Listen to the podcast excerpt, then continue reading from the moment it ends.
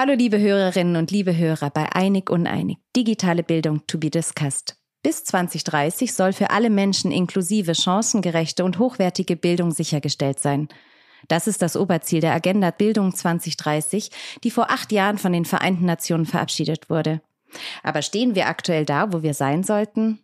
Über diese Frage, aktuelle Hürden und mögliche Lösungsansätze sprechen Professor Dr. Alexandra Wuttig und Raul Krauthausen in dieser Folge.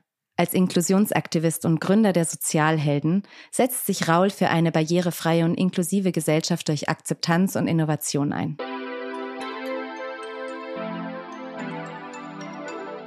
Hallo Raul, schön, dass du heute da bist, mit uns über dieses wichtige Thema zu sprechen. Eine schnelle Frage vorab. Welche Rolle hat Inklusion bei euch in der Schulzeit gespielt? Raul. Bei mir war das eine sehr äh, zentrale Rolle weil es war eine der ersten Inklusionsschulen in Deutschland, auf die ich äh, gegangen bin.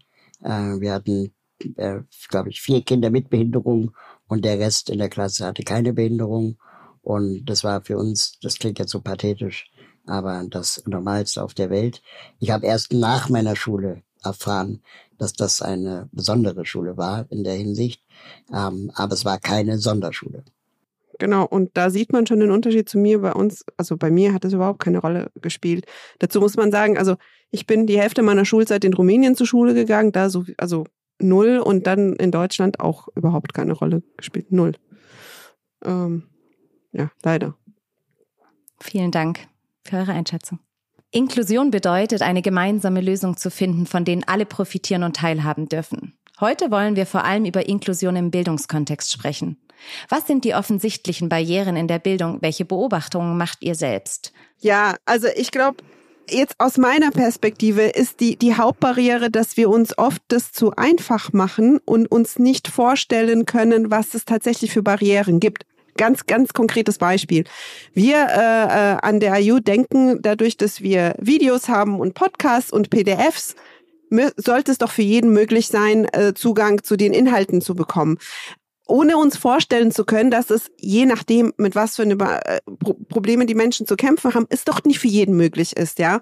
Und ich glaube, wir machen es uns einfach zu einfach und sagen, wir haben doch das, was es auf Papier gab, doch digitalisiert. Also quasi, es ist jetzt im Intranet äh, abrufbar oder so, damit ist es digital. Damit haben wir doch alles getan, äh, was Barrierefreiheit äh, äh, bedeuten würde. Und das ist es nicht. Es ist viel mehr und das stellen wir halt jeden Tag ähm, fest und das können wir nur feststellen, indem wir einen Dialog mit den Betroffenen quasi eingehen und, und hören, was sie wirklich brauchen. Das ist so aus meiner Sicht. Also das ist, glaube ich, ähm, das, was im Moment, wo wir es, wir, wir lernen halt jeden Tag dazu und nicht jeder Mensch ist gleich und jemand, der, der nicht äh, sieht, braucht andere Hilfsmaßnahmen äh, als jemand, der nicht hören kann und wir müssen und, und auch selbst zwei Menschen, die nicht sehen, sind auch nicht gleich mit, miteinander, ja. Auch die brauchen vielleicht unterschiedliche Sachen. Ich glaube, wir müssen einfach mehr miteinander äh, da in die, in die Kommunikation gehen. Raul, wie ist deine Perspektive darauf? Ähm, ja, vielleicht ist meine Perspektive noch ein bisschen komplex, äh, insofern, dass ähm, natürlich auch der Zugang zur Hochschule äh, vielen Menschen mit Behinderungen ja von vornherein verwehrt wurde und wird, ähm, weil zum Beispiel viele Menschen mit Behinderungen an Sonderschulen äh, unterrichtet werden, wo sie dann oft gar keinen Zugang zum Abitur haben, weil das Abitur nicht angeboten wird. Das nächste Gymnasium hat keinen Aufzug, ist nicht barrierefrei und äh, de, das Lehrpersonal an den Regelschulen ähm, kann sich immer damit rausreden, dass sie sagen, für Kinder mit Behinderung bin ich nicht ausgebildet, deswegen mache ich das nicht. Und da finden quasi Ausschlüsse statt, die noch nicht mal technologischer Natur sind, ähm, sondern eben einfach auch ähm, sehr häufig Argumente benutzt werden, die immer den Eindruck machen, ähm, es wäre das Beste für die behinderten SchülerInnen. Ähm, aber in Wirklichkeit geht es immer nur darum, bloß nichts am System zu ändern. Also wenn eine Lehrkraft sagt, für SchülerInnen, Lernende mit Behinderung bin ich nicht ausgebildet, ähm, dann äh, ist die einzige Antwort, die man darauf geben kann, dass Eltern von behinderten Kindern vorher auch nicht ausgebildet waren. Absolut. Und woher kommt diese Anmaßung zu sagen, bevor ich einem behinderten Menschen die Hand reiche, ähm, muss ich erst mich fortbilden. Das sagen wir auch nicht über andere Menschen oder über Rothaarige. Und das ist erstmal so eine Haltungsfrage. Und ähm, dann sehe ich das aber natürlich ganz genauso wie Alex, dass die ähm, äh, Technologien ähm, auf der einen Seite viel Teilhabe ermöglichen können. Ne? Also man spricht ja hier zum Beispiel vom sogenannten Zwei-Sinne-Prinzip. Das, was ich nicht vielleicht sehen kann, weil ich blind bin, kann ich dann aber vielleicht ertasten oder hören. Ähm, das, was ich nicht hören kann, weil ich gehörlos bin, kann ich aber zumindest äh, lesen oder nachvollziehen in Gebärdensprache.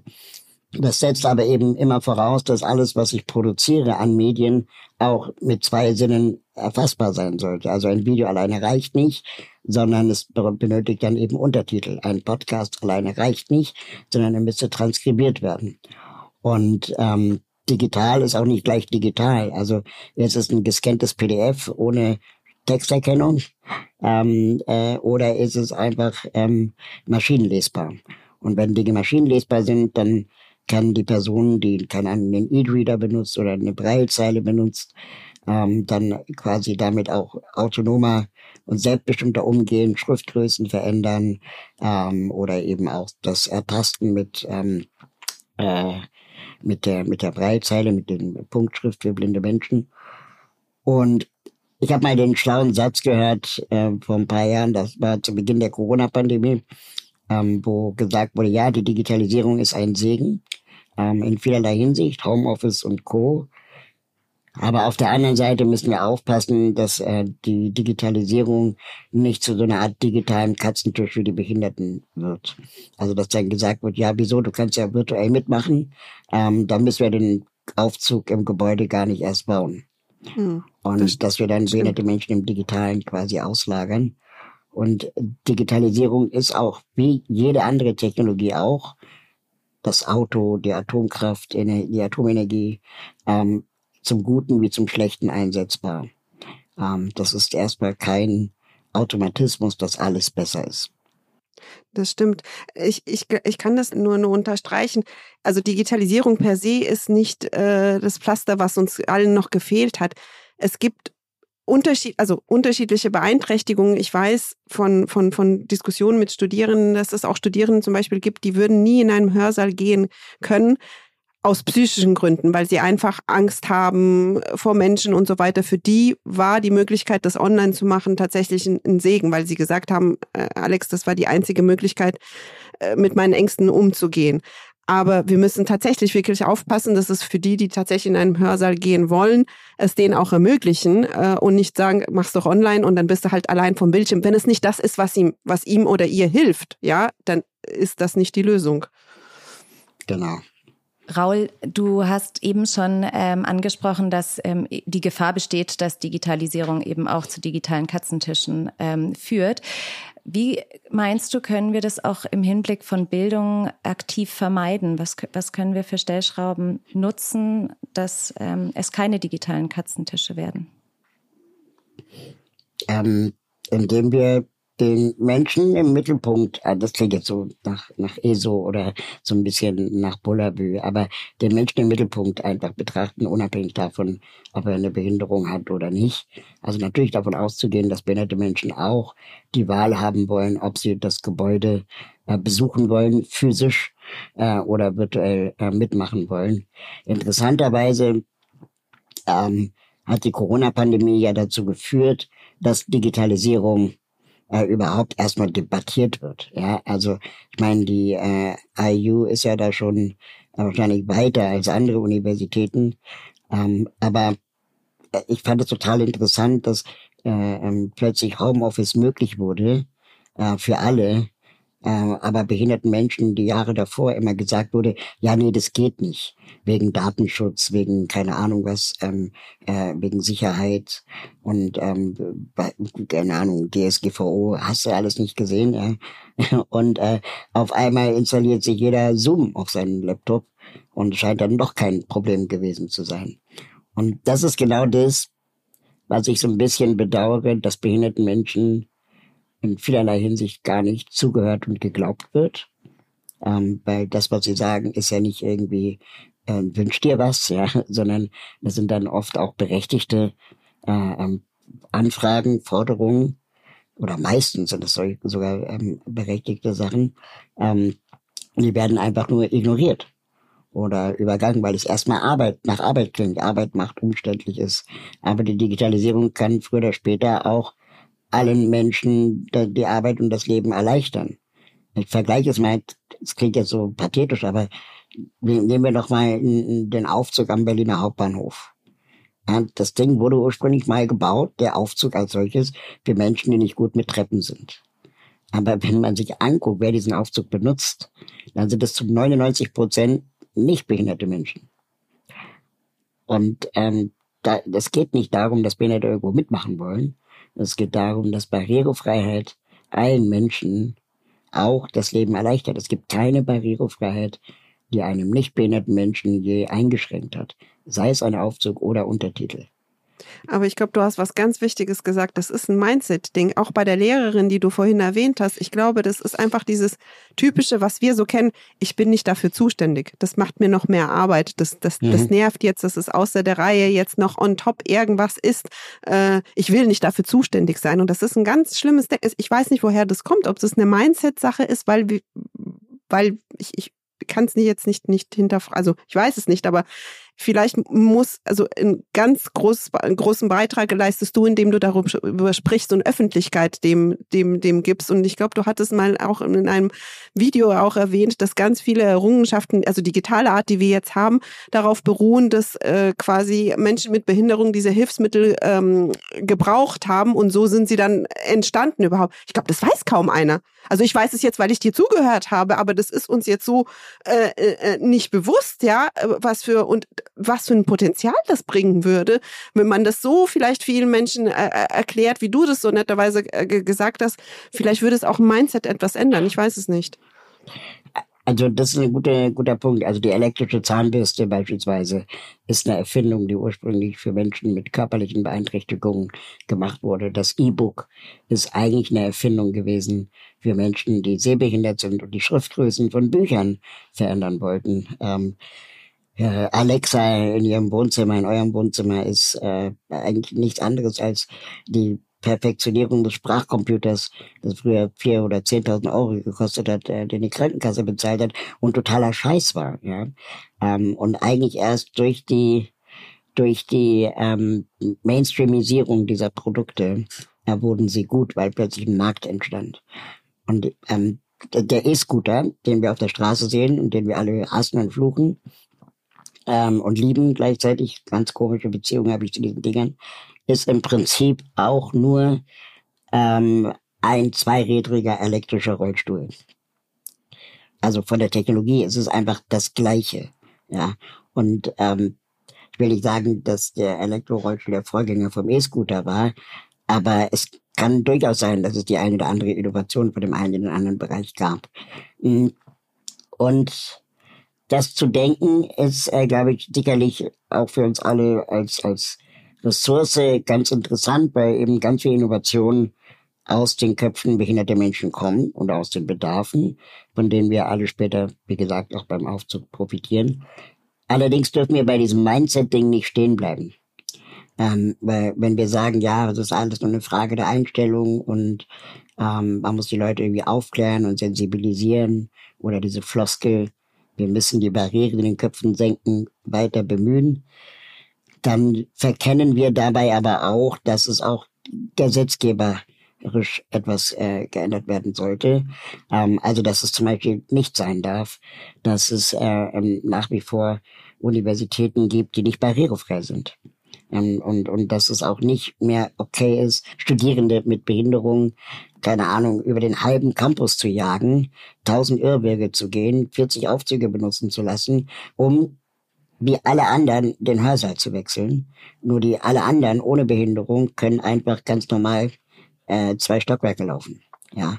Und da ähm, denkt man manchmal auch ein bisschen zu kurz, dass dann man sagt, ja, ja, wieso ist doch barrierefrei, dauert halt nur 40 Minuten, während alle anderen nur zwei brauchen. Ja, ich übertreibe jetzt mal ein bisschen. Und, und das ist dann eben auch nicht gleichwertig. Das heißt, diese Gleichwertigkeit müssen wir auch viel mehr in den Blickpunkt nehmen. Und da kann eigentlich nur der Gesetzgeber ran. Ähm, das ist keine Sache von, wir müssen irgendjemanden aufklären. Ja, wir müssen dann eben Architektinnen verpflichten, das nutzerfreundlich zu gestalten. Wir müssen Universitäten verpflichten, Barrierefreiheit äh, ähm, äh, zu machen und nicht erst 2070, ja, sondern ähm, am besten in den nächsten Jahren. Und das setzt sich eigentlich alles fort. Ne? ÖPNV, Zugang zur Universität, wie kommst du da überhaupt hin? Wie kann es sein, dass der U-Bahnhof Mierendorfplatz von der UDK immer noch keinen Aufzug hat und so weiter? Ähm, also das ist einfach Kacke. Ja, und ein, also vielleicht auch einfach mitzudenken. Also nur, ich, ich plaudere jetzt ein bisschen Insights, aber wir hatten zum Beispiel ein Seminar, ähm, also alles online, aber es hatte doch Präsenzanteile. Als die Präsenzanteile geplant worden ist, hat keiner drüber nachgedacht, dass möglicherweise Menschen für, mit Behinderung zu diesen Präsenzanteilen äh, nicht einfach so anreisen können, wie es quasi im Modulhandbuch äh, halt stand. Hat man hat herausgefunden, als es tatsächlich äh, ging, komm, jetzt findet das statt und ist dann zu Problemen gekommen. Das hat halt einfach keiner mitbedacht, ne? Das ist kein genau. Problem, Präsenzanteil. Und wenn es jetzt, ein, also ich will nicht sagen, dass der Gesetzgeber uns verpflichten muss, weil wir sonst nicht dran denken, aber das hat uns erst sensibilisiert zu denken, halt, wenn wir das nächste Mal was planen, müssen wir es einfach mitbedenken, ja. Das war halt so ein Fall, wenn es jetzt gesetzgeberisch festgehalten wäre, hätten wir von Anfang an, aber wir müssen auch selber, wir können einfach nicht, ich, ich will jetzt nicht mit dem Fingerpointing und sagen, erst wenn der Gesetzgeber mich verpflichtet, werde ich daran denken, sondern jetzt haben wir es gelernt, jetzt müssen wir es einfach von, von, von uns auch, auch das mitbedenken, dass es nicht, nicht für alle den gleichen Zugang gibt. Genau, und das kann man zum Beispiel als Unternehmen ganz gut äh, angehen, dieses Thema, wenn selber in der eigenen Belegschaft behinderte Menschen äh, mitarbeiten, die dann auch Entscheidungskompetenzen haben, weil Studierende sind in der Regel ja eher die Konsumentinnen. Absolut. Ähm, und selten die, die entscheiden, wo welcher Raum benutzt wird. Und äh, das heißt, im, im Planungsprozess behinderte Menschen auch äh, ähm, zu beteiligen und nicht nur zu beteiligen im Sinne von ja mal kurz anhören, sondern eben auch mitentscheiden lassen. Das ist, glaube ich, ähm, äh, die Lösung. Alex, ihr, ihr habt es schon angesprochen, die IU Internationale Hochschule setzt sich stark für Inklusion ein, ist in vielen Teilen auch schon sehr weit. Welche Ansätze und Maßnahmen werden diesbezüglich verfolgt? Wo siehst du die Punkte? Ja, also am Anfang haben wir es uns auch ganz einfach so gemacht, wie, wie wir es gesagt haben. Und so, naja, das ist doch alles digital. Wir haben doch ein Video. Ist doch alles gut. Wir haben doch ein PDF. Ähm, und, und jetzt, wir mussten es halt peu à peu halt auch, das ist nicht alles, nur weil es ein Video ist, heißt es nicht, dass es allen hilft. Das heißt, wir müssen gucken, dass es einen Untertitel gibt. Wir müssen gucken, dass ein Untertitel nicht in zwei Sekunden durch ist, so dass kein normaler Mensch überhaupt lesen kann, was auf diesen Untertitel ist oder und so. Also wir mussten, wir lernen jeden Tag dazu ähm, und ähm, es gibt keine Ausreden. Technik ermöglicht dass wir das halt äh, immer mehr perfektionieren. Unsere Herausforderung war quasi, was machen wir mit den alten? Also wenn wir jetzt neue Sachen produzieren und so weiter, dann haben wir das im Blick. Was machen wir mit den alten? Das dauert halt, bis man das alles umstellt. Ähm, aber ich glaube, dass diese Technik jetzt uns so viel ermöglicht, wie es halt noch nie vorher war. Ja, wie umständlich war es vorher, diese, diese, äh, äh diese, diese Videos oder diese, oder die Bücher oder alles andere barrierefrei zu gestalten. Jetzt haben wir die Möglichkeit. Jetzt ist es einfach nur ein Wollen oder haben wir es auf der Agenda und, und, und wollen wir es uns auf die Agenda schreiben. Ähm, und da sind wir jetzt, ich, ich kann, also mit Sicherheit sind wir weiter als andere Hochschulen. Sind wir da, wo wir hinwollen? Nein, sind wir nicht. Lernen wir jeden Tag dazu. Das tun wir. Und ähm, ich würde, ich, ich weiß nicht, wenn ich würde es mir echt irgendwie cool finden, wenn, wenn wir jetzt weiterdenken und sagen, es kommt jetzt so viele AI-Tools dazu. Wie können wir es vielleicht sogar schaffen, diese AI-Tools für Menschen für Behinderung auch zugänglich zu machen? Ich, ich weiß es gar nicht, weil ich es einfach wirklich nicht weiß. Sind die jetzt schon? Also kann ähm, je nachdem wahrscheinlich von Behinderung, aber ChatGPT von allen genutzt werden, wahrscheinlich nicht. Und da fängt es schon an, wenn das nicht der Fall ist, dann schneiden wir doch eine Bevölkerungsgruppe schon, schon von Anfang an von diesem Zugang, der uns vielleicht schon wieder revolutioniert, wie das Auto uns, uns nach vorne gebracht hat. Und ich glaube, wir sollten wirklich weiterdenken, als von Videos für alle zugänglich machen, sondern so einen richtig visionären Blick nach vorne und sagen, wie müsste es wirklich aussehen, damit wir alle mit reinbringen und nicht denken, wir tun denen einen Gefallen, es ist so lange schon festgestellt worden, die Diversity ist das, was uns nach vorne alle bringt. Wir tun niemanden einen Gefallen, nur weil wir ihn oder ihren Zugang geben. Also weißt du, das ist auch das Gleiche, was bei Frauen, oh, sie darf ja mal oder äh, Menschen mit Behinderung, er darf auch mal dabei sein wer ist es, der darüber entscheidet, dass wir einen Gefallen tun oder nicht? Also das finde ich auch krass, dieses Mindset. Also ich habe jetzt auch schon wieder zu, zu, lange geredet. Also wir sind definitiv nicht da, äh, zu deiner Frage zurückzukommen. Zu deiner, wir, wir, sind, wir sind nicht da, wo wir sein wollen. Ich, ich würde mir gerne noch weiter wirklich draufschreiben und sagen, lass uns doch AI so nutzen, damit wir wirklich diese Inklusion auch hinkriegen und es irgendwie ähm, vielleicht mit Hilfe von AI das schaffen, was wir bis jetzt nicht geschafft haben. Vielleicht kann AI Diskriminierung online äh, äh, für uns also herausfinden. Vielleicht kann uns AI sogar zeigen, wo die wo wo Nachholbedarf ist. Ich weiß es nicht. Ich denke einfach laut nach. Du bist sehr innovationsinteressiert und hast dich natürlich äh, mit ChatGPT und den KI-Möglichkeiten auch schon beschäftigt. Was meinst du, wie, inwieweit können wir die Barrieren damit aufheben und Bildung auch für Menschen mit Behinderung zugänglich machen? Ähm, ich habe gestern einen ziemlich interessanten äh, Talk äh, gesehen von der Republika äh, auf YouTube äh, von äh, dem ähm, äh, KI-Experten Tante.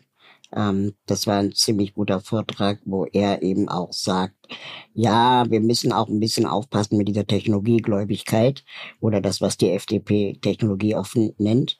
Ähm, Technologien werden nicht unsere Probleme lösen, sondern es sind immer Menschen, äh, die die Probleme lösen. Und äh, die, die Fragen, die wir Technologien stellen, ähm, äh, sind menschengemachte Fragen. Und ähm, da dürfen wir das letztendlich nicht so ein bisschen auslagern. Ja, ja, KI wird das schon alles lösen, weil das Elektroauto wird auch nicht die Verkehrswende bringen. Ähm, und sondern es ist dann wahrscheinlich eher der Ausbau des ÖPNVs und so weiter, wenn wir weniger Autos auf den Straßen wollen, nicht nur aus Umwelt äh, ähm, CO2-Gründen, sondern einfach auch aus Platzgründen, aus Sicherheitsgründen, aus so vielen anderen Gründen zusätzlich, wird ein Elektroauto dieses Problem nicht lösen. Das heißt, das Einzige, was das Elektroauto macht, ist die Automobilindustrie zu retten, aber nicht äh, das Klima. Und ähm, so ähnlich ist es auch mit, mit äh, dieser Technologiegläubigkeit. Äh, dazu glauben, mit ChatGPT und Co. KI können wir ähm, die Welt retten. Weil erstmal ähm, ich habe mit KI ganz viel experimentiert. Ne? Ich habe äh, geguckt, okay, was kann eigentlich DALL-E oder wie diese ganzen anderen Bildgeneratorinnen heißen, ähm, wie, wie stellt die eigentlich Behinderung dar? Und ähm, dann habe ich mir Bilder generieren lassen und äh, es ist erschreckend, wie hässlich die Rollstühle sind, die diese KI dann ausspuckt im Sinne von Krankenkassenrollstühle. Also du siehst als jemand, der im Rollstuhl sitzt, der einen Rollstuhl benutzt tagtäglich, dass das auf jeden Fall kein guter Rollstuhl ist. Und auch wenn, wenn ich mir eure Website angucke, da im Bereich Diversity, da sieht man eine Frau im Rollstuhl äh, in einem Team, wo ich schon sehe, dass das nicht das Team der, der Universität ist, sondern ein Stock-Image, weil die Person im Rollstuhl ähm, nicht in einem Rollstuhl sitzt, den sie ständig gebraucht, sondern für das Foto da reingesetzt wurde. Und das sehe ich. Und dann fühle ich mich natürlich nicht repräsentiert als behinderter Mensch. Und das wird eine KI uns nicht lösen können. Anderes Beispiel, Untertitel mit KI zu erstellen. Ja, wir kommen da 90 Prozent weit mit. Aber er schreibt trotzdem, statt meinen Namen Raul, schreibt er Frau. Ähm, so, und das heißt, es muss am Ende immer ein Mensch drüber gehen und es korrigieren. Und diese Arbeit versuchen wir zu vermeiden mit KI. Das, also, das ist lästig, damit wollen wir nichts zu tun haben. Das ist ungefähr so wie, dafür bin ich nicht ausgebildet, das sollen Fachkräfte machen. Aber KI ist keine Fachkraft. Und ähm, KI ist letztendlich eine Hilfe, so wie, keine Ahnung, ähm, der Aufzug eine Hilfe ist. Ähm, aber es ist nicht die Lösung für alles und alle Behinderungsformen.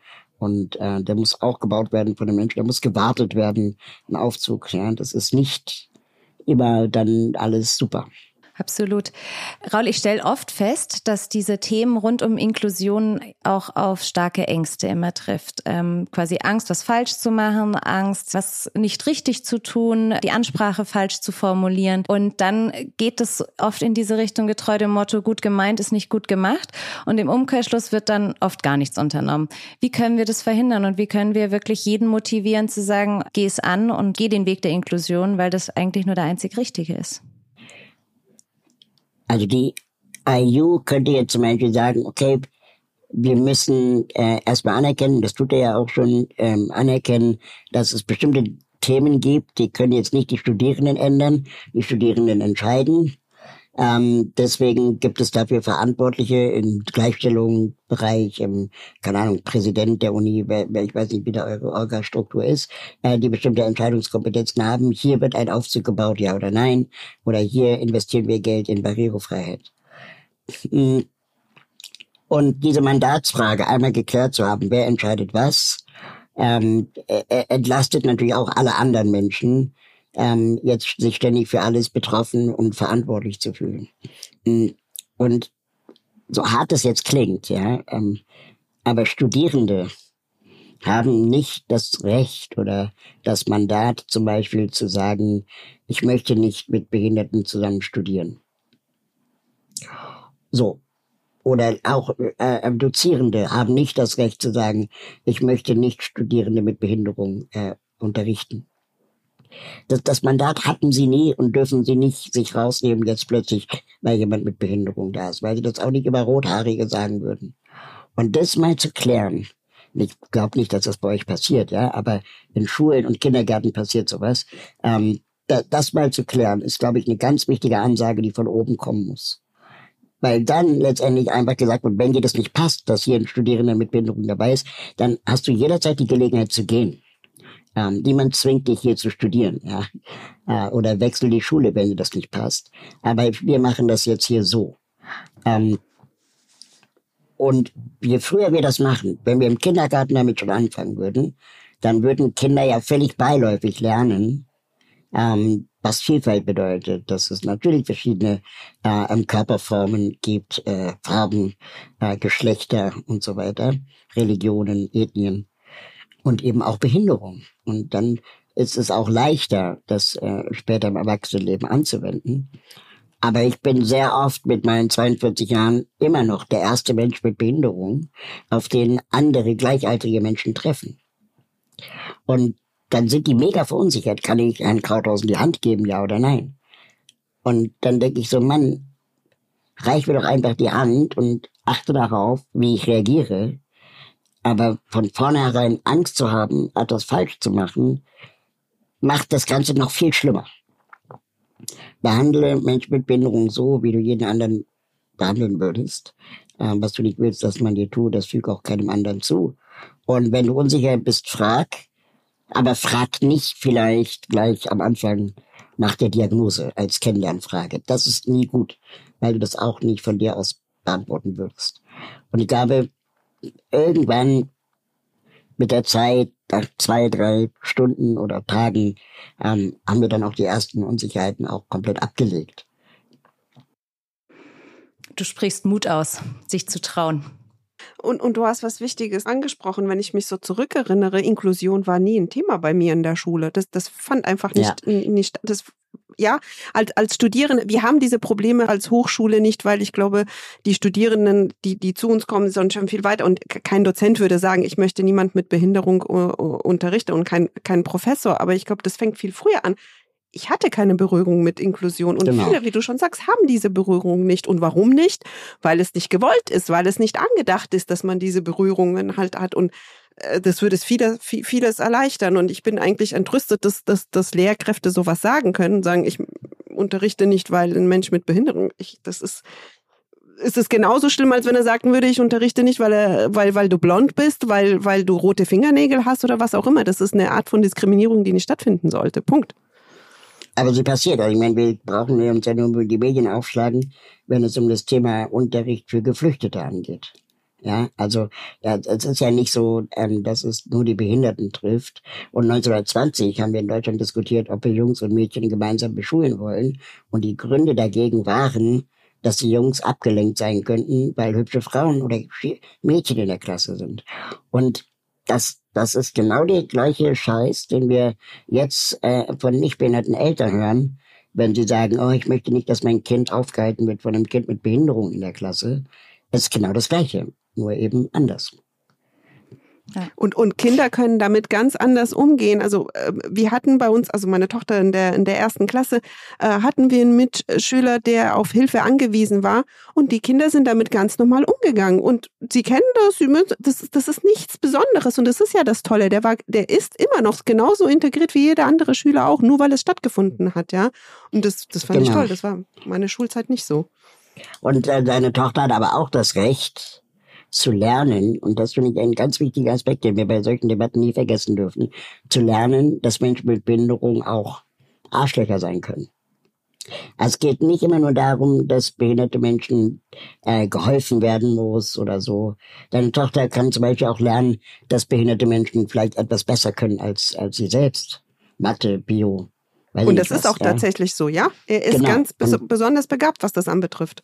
Genau. Und ähm, das heißt, dass die, die, dieses äh, vielfältige Perspektive auf Behinderung und nicht immer nur dieses, wir müssen die alle schützen, äh, retten, schonen, betätscheln, paternalistisch behandeln, ihnen helfen, sonst schaffen wir das alles nicht allein. Äh, das ist auch zu kurz gedacht.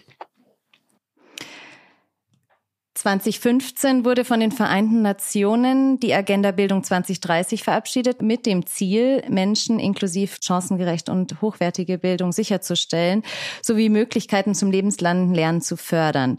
Das war das Oberziel. Wie realistisch haltet ihr dieses Ziel? 2015 ist jetzt schon eine Weile her. Wir haben jetzt 2023. Was meint ihr? In sieben Jahren sollen wir das vollzogen haben. Ich sehe das kritisch. Und, und ich, ich kann auch sagen, warum. Ich, weil es für viele nicht im Fokus steht. Das steht auf irgendeinem Papier, aber tatsächlich, also äh, es sei denn, du siehst es anders, Raul, aber ich, ich, ich, ich sehe das als zu utopisch, dass wir es bis 2030 so erreichen. Mhm. Also ich glaube, das liegt daran, weil es auch nicht sanktioniert wird. Also es wird nicht ja. bestraft. Wenn wir das gleiche diskutieren würden mit ähm, äh, keine Ahnung, Brandschutz, ja, dann wäre nichts äh, äh, brandschutzsicher. Ähm, wenn es alles so eine Freiwilligkeit enthält und ja könnte und, und so, und es kommt nicht die äh, Brandschutzpolizei, die es ja gibt, ähm, äh, und, und, und sagt, nehmen wir doch mal den Berliner Flughafen, den sie dann endlich eröffnet haben. Der wurde jahrelang nicht eröffnet, weil die Brandschutzauflagen nicht erfüllt werden, wurden. Mhm. Und das heißt, scheinbar ist das so eine heilige Kuh, die Brandschutzbestimmung, dass das verhindern kann, dass ein Flughafen eröffnet wird. Und warum machen wir das mit dem Thema Barrierefreiheit nicht? Und warum sind eigentlich die Leute, die Barrierefreiheit freigeben, also die dann, keine Ahnung, wir haben jetzt äh, die Grimm-Bibliothek, wurde ja vor ein paar Jahren neu gebaut, äh, in der Friedrichstraße. Und ähm, das sieht ein, ist ein nettes Gebäude, ist einigermaßen barrierefrei. Aber die haben dann zum Beispiel im Treppen die Handläufe vergessen und die Aufzüge hinter feuerfesten Türen versteckt.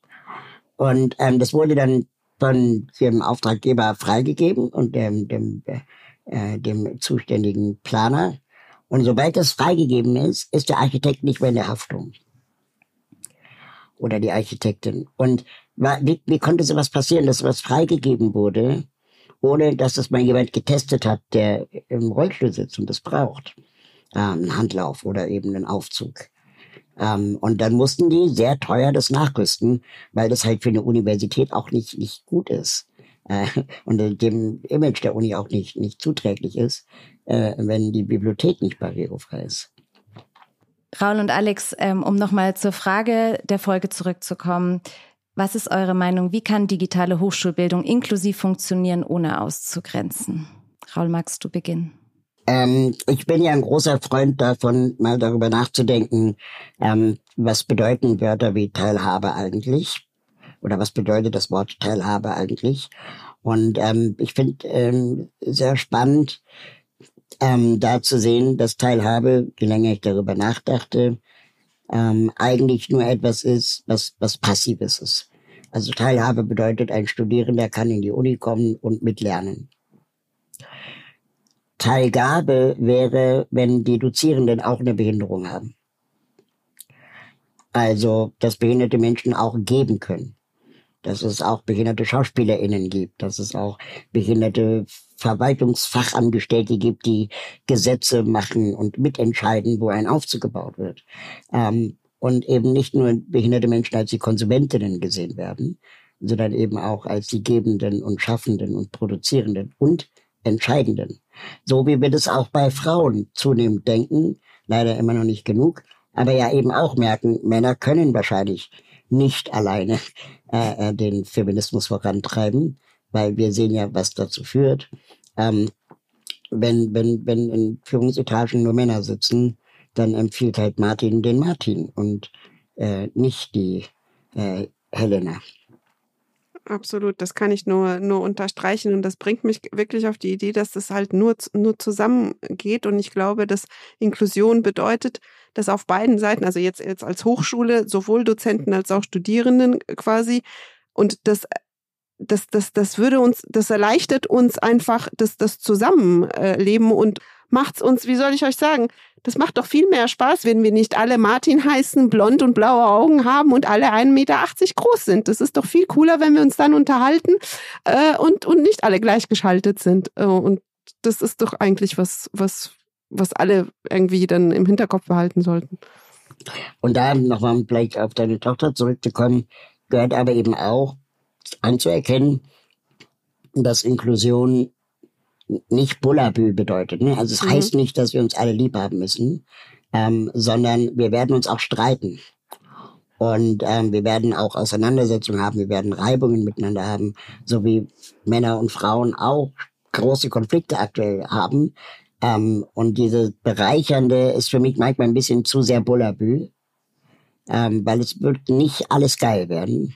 Äh, wir werden erstmal durch ein Tal von Tränen schreiten, äh, ähm, bis wir einander aufeinander zugegangen sind. Und im Moment ist es so, dass eigentlich vor allem die behinderten Menschen auf die Nichtbehinderten jahrhundertelang zugegangen sind, indem sie versucht haben, genauso gut zu sein, stark zu sein, sich anzupassen und so weiter und so fort. Und jetzt wäre es vielleicht mal an der Zeit, dass die nicht behinderten Menschen ähm, jahrhundertelang auf die behinderten Menschen zugehen. Vielen Dank, Raul, für diese wichtigen Worte. Zum Abschluss kommen wir heute noch zu einer neuen Kategorie, die wir ab jetzt in unserer zweiten Staffel immer da mit dabei haben. Und ich würde euch bitten um eine ganz kurze Zustimmung oder Ablehnung. Ich habe drei Aussagen für euch und ähm, freue mich auf eure Einschätzung. Zu wenig deutsche Hochschulen haben ein ausgereiftes Inklusionskonzept beziehungsweise setzen Inklusion nicht hoch genug auf die Agenda. Was meint ihr? Ja, Punkt. Ja, ich weiß auch nicht, wo hier die Uneinigkeit bestehen könnte, wenn der Podcast einig uneinig heißt. Vielleicht sind wir einig einig. Ähm, auf jeden Fall natürlich nicht. Und das geht ja nicht nur da jetzt um die Hochschule als Gebäude oder als Lehrmaterialien, sondern es geht ja noch weiter. Studierendenwerke, Studierendenwohnheime, äh, überhaupt barrierefreie, bezahlbare Wohnungen. Ähm, die gibt's ja, es gibt ja schon kaum bezahlbare Wohnungen. Und barrierefreie bezahlbare Wohnungen gibt es dann quasi noch weniger. Inklusive Bildung kann zu einer Senkung des allgemeinen Leistungsniveaus führen, da die Anpassung des Unterrichts an individuelle Bedürfnisse eine Homogenisierung des Lernstoffs erforderlich macht. Ganz schlimm, ganz ähm, schlimme Aussage. Das, ja, das, das klingt für mich nach äh, einer äh, konservativen Person im Bildungsbereich, die noch nie zuvor mit einem behinderten Menschen außerhalb des Wohlfahrtskosmos äh, gesprochen hat. Ähm, äh, wir wissen eigentlich schon seit Jahrzehnten, internationale zahlreiche Studien wurden dazu gemacht, zuletzt von Bertelsmann in Deutschland, dass äh, zieldifferenter Unterricht ähm, die Lösung wäre. Also jedes Kind, jede Person lernt anders in einem anderen Tempo völlig egal, ob behindert oder nicht. Und ähm, das anzuerkennen, macht moderne Pädagogik aus. Ähm, LehrerInnen sind nicht mehr die Frontalunterrichtenden, ähm, sondern LehrerInnen sind zunehmend Moderatorinnen äh, die im Team arbeiten, die versuchen, jedes Kind dort abzuholen, wo es oder sie, wo er oder sie steht. Und mh, dann letztendlich ähm, diese Zieldifferenzierung kann eben es ermöglichen, dass kein Kind äh, ähm, aufgehalten wird, weil eines noch nicht so weit ist. Ähm, Im Gegenteil, es kann sogar dazu führen, dass hochtalentierte Kinder ähm, auch die Förderung bekommen, die ihnen zusteht an einer Regelschule. Und wir dürfen hier das nicht das Kind mit dem Bade ausschütten, sondern äh, kleine Klassen, mehr Pädagoginnen sind immer die Antworten ähm, für alle Kinder, egal ob talentiert oder behindert oder sagen wir mal Durchschnitt. Und als letzte Aussage, es wird aktuell zu wenig getan, um eine inklusive Bildung zu ermöglichen. Ja, es wird zu wenig getan und ich glaube, das wird als Ausrede immer benutzt. Wir haben andere Probleme, die jetzt viel dringender sind. Ja, das ist genau das Gleiche, wie, wie du schon sagtest, mit den, mit den Frauen. Es ist doch jetzt viel wichtiger, ob wir gendern oder nicht, dass wir die Wärmepumpenprobleme lösen. Äh, ich glaube, wir müssen, wir müssen einfach wissen, es wird nie der richtige Zeitpunkt kommen und es wird es zu wenig getan und es wird nicht deswegen zu wenig getan, weil wir keine Zeit oder sonst was finden, sondern es ist einfach, weil es nicht im Fokus steht. Es wird nicht einfach auf die Agenda geschrieben. Ja, und ich meine, vor der Wärmepumpe war es der Ukraine-Krieg, war es genau. Corona, ähm, waren es Geflüchtete. Es ist immer irgendetwas wichtiger, in Anführungsstrichen, als ähm, das, was aktuell gemacht wird. Und äh, äh, äh ich finde es auch total interessant, dass äh, ganz oft dann das Wort alternativlos genannt wird. In der aktuellen Situation ist es alternativlos, wir können nur so handeln. Und das macht eigentlich auch alle Menschen unmündig. Und ähm, will eigentlich nur damit sagen, ich sage hier, wie es läuft, alle anderen haben die Klappe zu halten. Jemand, der sagt, das ist alternativlos, lässt keine anderen Meinungen mehr zu. Und ähm, das müssen wir, glaube ich, auch viel, viel kritischer hinterfragen. Und gleichzeitig aber auch die Haltung bewahren, zu sagen, dass auch nicht alles diskutiert werden muss. Also es gibt einfach Leute, die haben kein Mandat in der Rolle. Äh, in der Situation, wie zum Beispiel Eltern nicht behinderte Kinder, haben nicht das Mandat zu sagen, ich möchte nicht, dass mein Kind mit behinderten Kindern lernt. Das ist einfach, das ist, das ist nie okay. Weil eine Amazon-Lieferantin auch nicht sagt, ähm, ich beliefere grundsätzlich nur Lockenköpfe. Absolut richtig.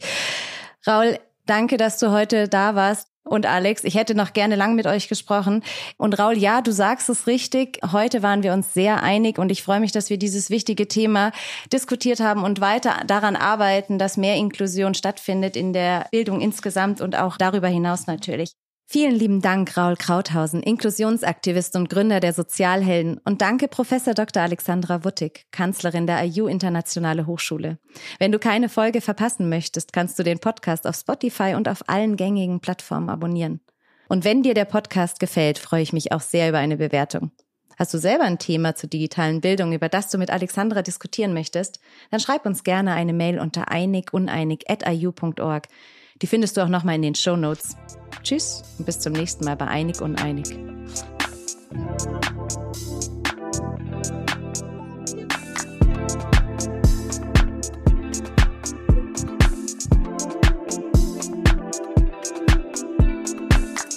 Dieser Podcast wird produziert von Podstars bei OMR.